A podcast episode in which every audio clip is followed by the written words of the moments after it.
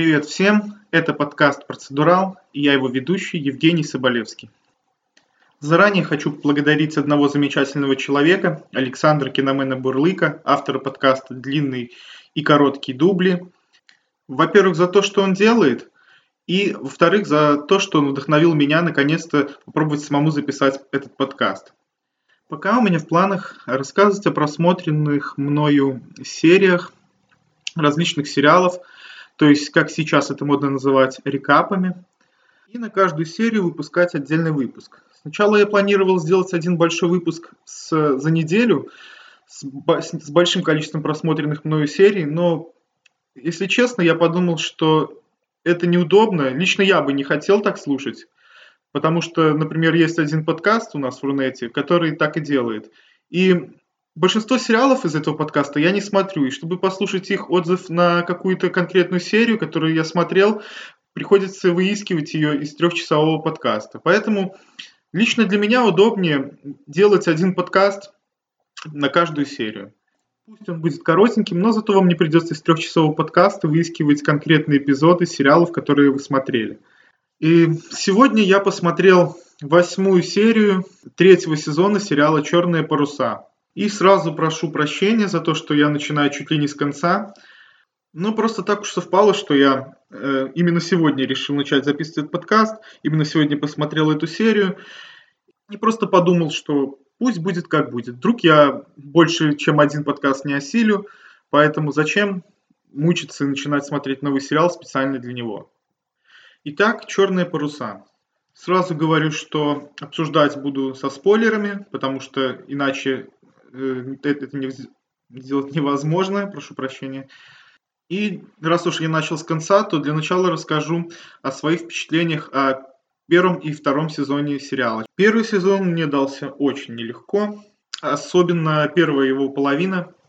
Как и многие, я ждал от сериала про пиратов от Майкла Бэя и канала Старс кучу насилия, морских баталий и приключений, как в, в океане, так и на островах. Вместо этого первая половина первого сезона предоставила нам сериал «Карточный домик» про пиратов. Почти все э, события происходили на острове, рассказывали о борьбе за власть на этом острове Насау. И на фоне мелькали какие-то э, секреты про сокровища, которые якобы где-то спрятаны на каком-то корабле, и этот корабль как бы надо найти. Но чем дальше двигался первый сезон, тем больше было ясно, что к этому кораблю раньше, чем во втором сезоне они не придут, и я уже тогда начал терять надежду. И, наверное, из-за того, что я слышал довольно много э, недовольных отзывов по поводу этого сериала, что, честно признаюсь, это, конечно, нехорошо, но оказывает на меня влияние. Просто у меня появилось чувство, что я смотрю какую-то вещь, которая никому не интересна, никому не нужна, и только я трачу на нее свое время. Хотя, признаюсь, я тогда играл в Assassin's Creed 4 э, Black Flag, и там как раз то же самое происходило, были те же персонажи, был тот же остров Насау, и именно потому, что я тогда так погрузился в эту пиратскую тематику, и ничего другого, кроме черных парусов, посмотреть не было, я и продолжил и досмотрел первый сезон до конца. И признаюсь, что в конце, конечно, уже интерес э, появился больше, чем был до этого.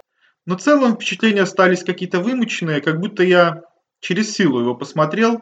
Потому что на самом деле было просто банально скучно. Интрига с картой к этому кораблю с сокровищами – она была просто неинтересная. А из-за того, что просто не было никакой интересной интриги или просто э, сюжета, мне как бы на самом деле не было интересно следить за этими персонажами. Хотя, конечно же, сейчас мне уже это смешно слушать, потому что сейчас я люблю каждого из них, и то, к чему они пришли в третьем сезоне, каждый из персонажей, это, конечно, потрясающе. Единственные, кто мне сразу же запомнились, это, естественно, капитан Флинт, и дерзкая дама в шляпе Энн Бонни.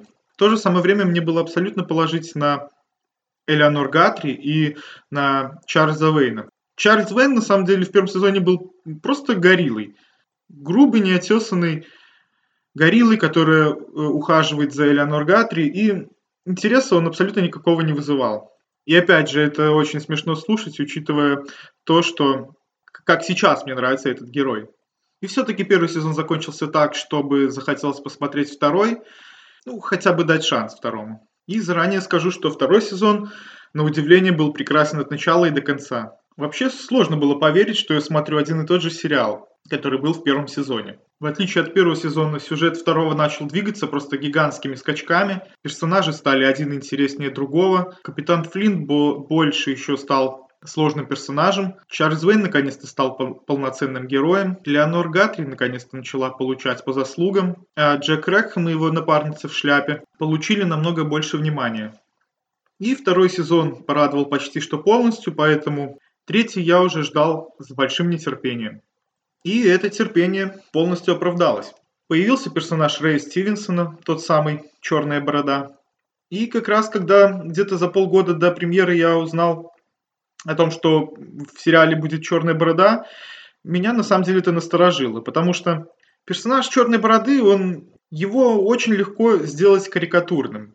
Просто эдаким убер-злодеем, который просто злой, потому что он родился злым. И особенно учитывая, каким карикатурным мафи- русский мафиози был Рэй Стивенсон в Декстере, опасения имели место быть. Но я все-таки ошибался, потому что Рэй Стивенсон в этом сериале просто прекрасен. Во-первых, тем, что он, он очень сдержанно играет. Не рвет и мечет налево и направо, а в большинстве сцен он просто сидит, смотрит, спокойным голосом говорит. Ну, во-первых, уже первая сцена появления черной бороды говорит о том, что это не какая-то машина для убийства, которая убивает только потому, что кто-то попался у него на пути. И я уже был подумал, что о, сейчас нам покажут, какой он безжалостный убийца, и какая мразь, и что трепещите наши герои, что вам придется с ним столкнуться. Но нет, нам показывают абсолютно нормального живого человека, который насилие это совершил в этой сцене только потому, что ну, до него, грубо говоря, доколупались. И прав был он на самом деле в этой ситуации. Поэтому я уже сразу же подумал, что этот герой мне нравится. А к восьмой серии третьего сезона пока что Черная Борода еще даже на, на самом деле человек морально лучше, чем любой из наших главных героев. И опасность вообще в третьем сезоне со всех сторон, только не от него. И то, что его сделали э, союзником наших героев, мне это очень понравилось. Потому что на самом деле после «Пиратов Карибского моря», хоть там и играл Черную Бороду, Йен Макшейн, персонаж как-то утратил свое обаяние, и увидеть его совсем другой стороны мне было очень интересно. Также в третьем сезоне с самого начала безумствует капитан Флинт, который теперь уже побрит на лысо почти. И смотреть, как капитану Флинта э, сносит башню, на самом деле очень интересно. Тот шокирующий поворот второго сезона до сих пор его преследует и является главной мотива- мотивацией для его безумств. И это очень приятно, что шокирующий поворот второго сезона «Черных парусов» был не просто сделан для того, чтобы нас очень сильно удивить, а для того, чтобы продвинуть сюжет дальше и повернуть его в совсем другое русло. И на самом деле он стал тем, кем мог бы быть Черная Борода в этом сериале. Опасным, безжалостным и сметающим все на своем пути пиратом. И, конечно же, внимание заслуживает еще один герой, Джон Силвер, который в первом сезоне меня на самом деле просто выбешивал. Я даже не смотрел, что он делает, что он говорит. Просто я смотрел на его лицо, и мне, мне уже было неинтересно. Я уже бесился, серьезно. Такая срабатывала у меня реакция на него. Как, в принципе, герой, герой Чарльза Вейна в первом сезоне очень мне не нравился. Очень не нравилось, как актер изображает голос такой с хрипотцой. Потому что я видел его в «Шеймлес», а там он на самом деле очень нелицеприятен. Я имею в виду э, актера, который играет Чарльза Вейна. Он там играет очень глупого и скорее комичного персонажа. И, конечно, воспринимать его всерьез в «Черных парусах» я не мог. Но не знаю, что случилось, а в третьем сезоне как раз эти два персонажа мне наиболее стали интересны. Конечно же, не в последнюю очередь из-за того, что они стали более брутально выглядеть. Особенно это касается Джона Сильвера. А во-вторых, потому что почти в каждой серии третьего сезона им приходится принимать какое-то важное решение в их жизни. И то, между чем они мечутся и что они выбирают, это на самом деле очень интересно за этим наблюдать. Э, помимо черной бороды также появляется очень интересный персонаж, э, которого играет Люк Робертс, который, кстати, был в «Пиратах Карибского моря».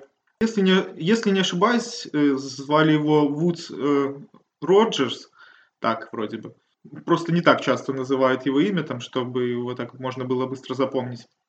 И он выступает за англичан, и поначалу кажется, что сейчас будет такой типичный персонаж из первых пиратов, пиратов Карибского моря, такой гадкий тип, который желает только выслужиться перед своими властями и показать, какой он герой и истребитель пиратов.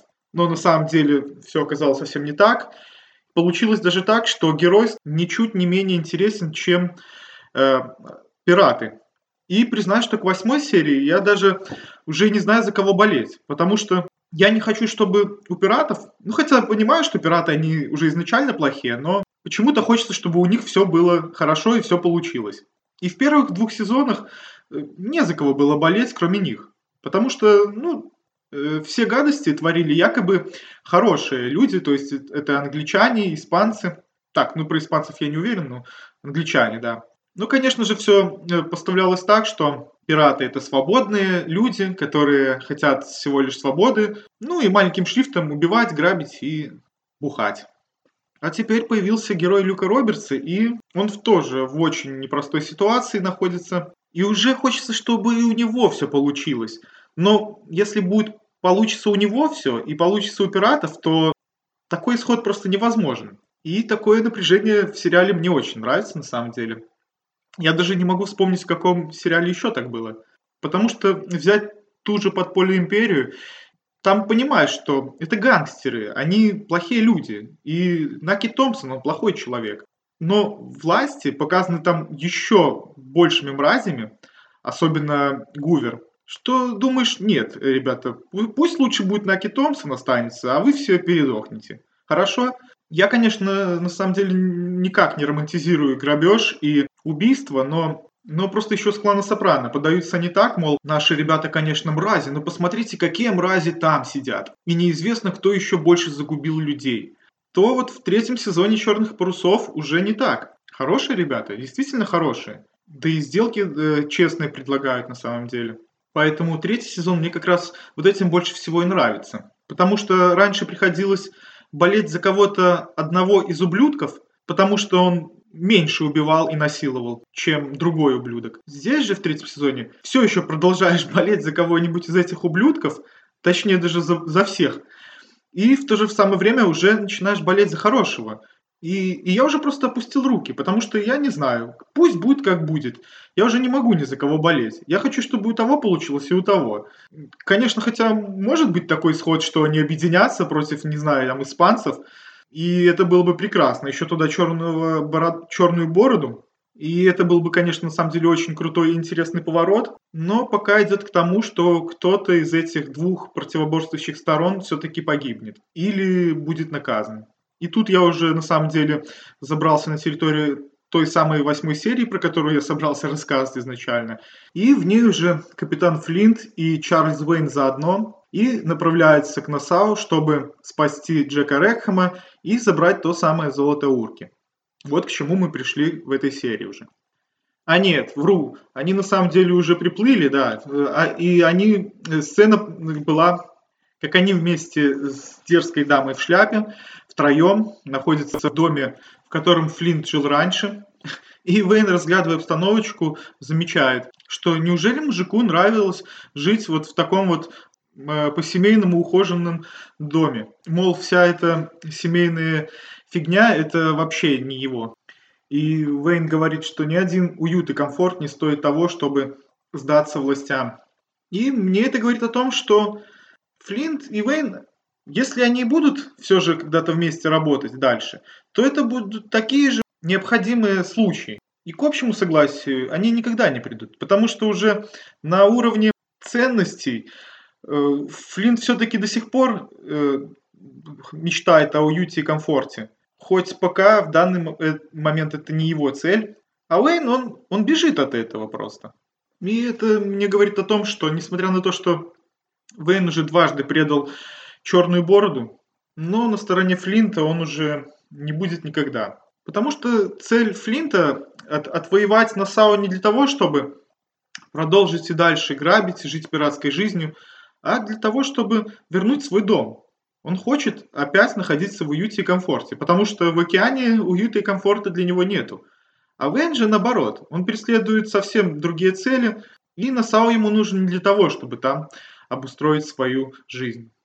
И пока они готовятся, чтобы спасти Джека Рекхэма, нам показывают э, самого Джека Рекхэма, который вместе с, с героем Люка Робертса садится в повозку и, или карету, не знаю как правильно, и они направляются к кораблю, на котором Рекхэм поплывет в Англию, чтобы заслужить свое наказание. То есть не заслужить, э, получить, чтобы получить свое наказание. Также вместе с ними находится и золото урки. Параллельно этому на корабле Джон Сильвер за главного вместе с дочерью королевы Марунов. И там они решают конфликты между ее людьми и пиратами. И есть одна ну, очень интересная сцена, в которой э, Джон стоит над картой, рассказывает этой дочери, почему они стоят здесь с опущенными парусами, что это такой тактический ход, ну, как бы умничает, и она у него э, спрашивает, задает ему э, вопрос, показывает, что она на самом деле в теме, на что он признается, что на самом деле он просто стоит, делает умный вид, пока кто-то более разбирающийся в этом говорит, а потом он при всех это повторяет команде. И он ей говорит, что так он и дотянул до своего поста и до того, где он находится сейчас. Что он был обычным коком, который просто делал постоянно умный вид и слушал, что говорят другие.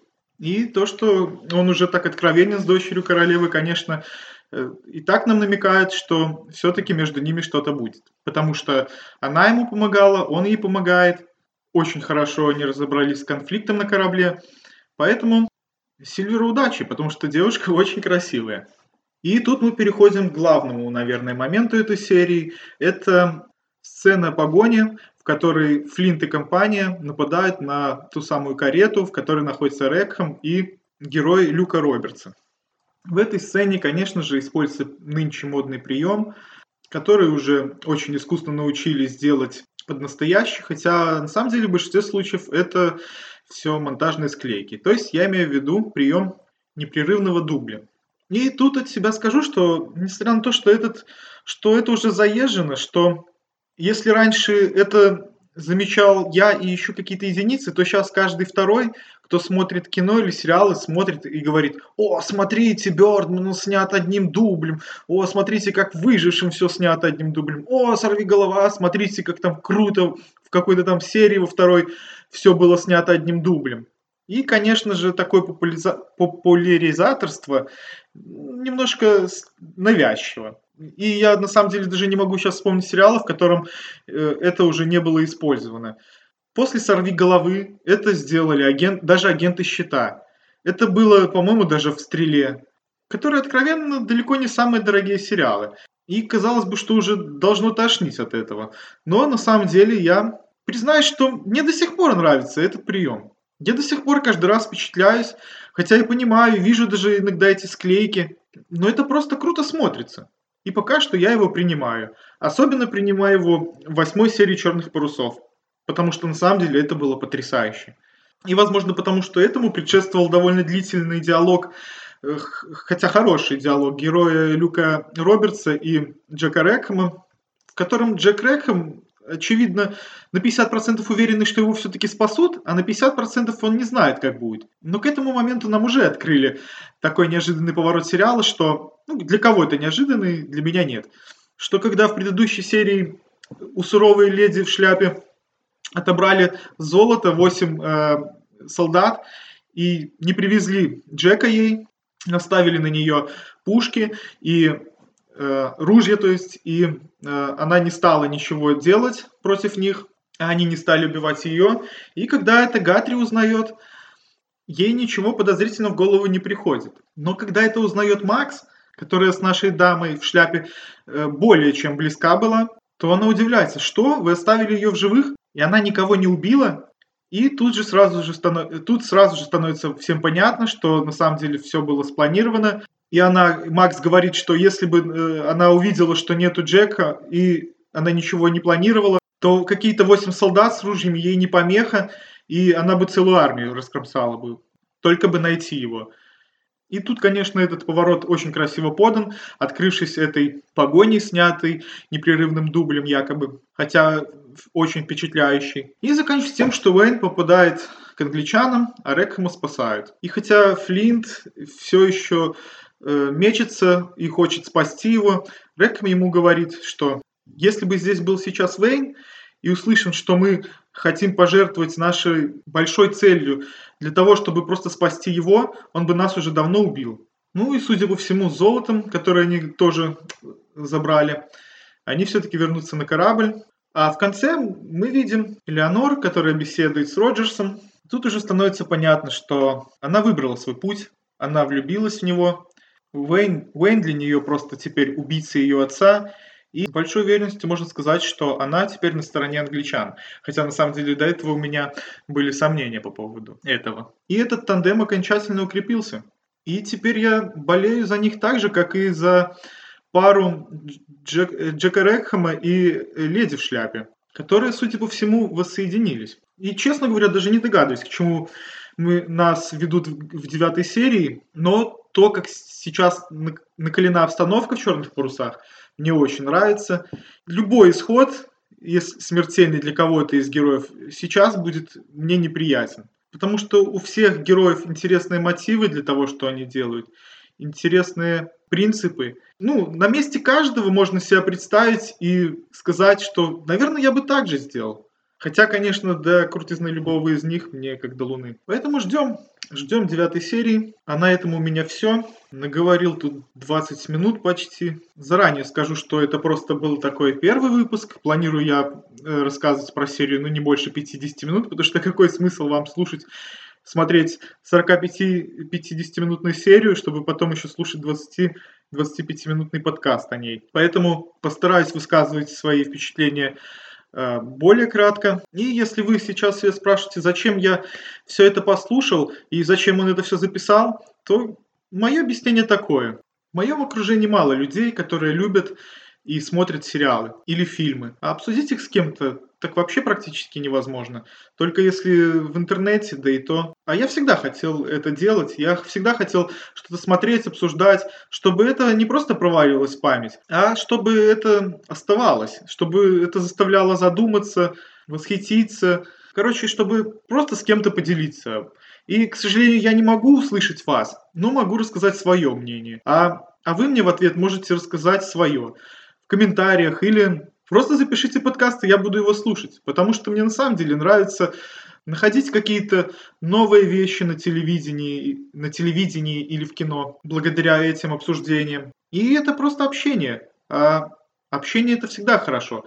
Пока что я разговариваю здесь один, но я надеюсь, что кто-то это послушает, и мы начнем общаться в комментариях или в аудио варианте. Я только за. Спасибо за внимание. Буду смотреть следующую серию.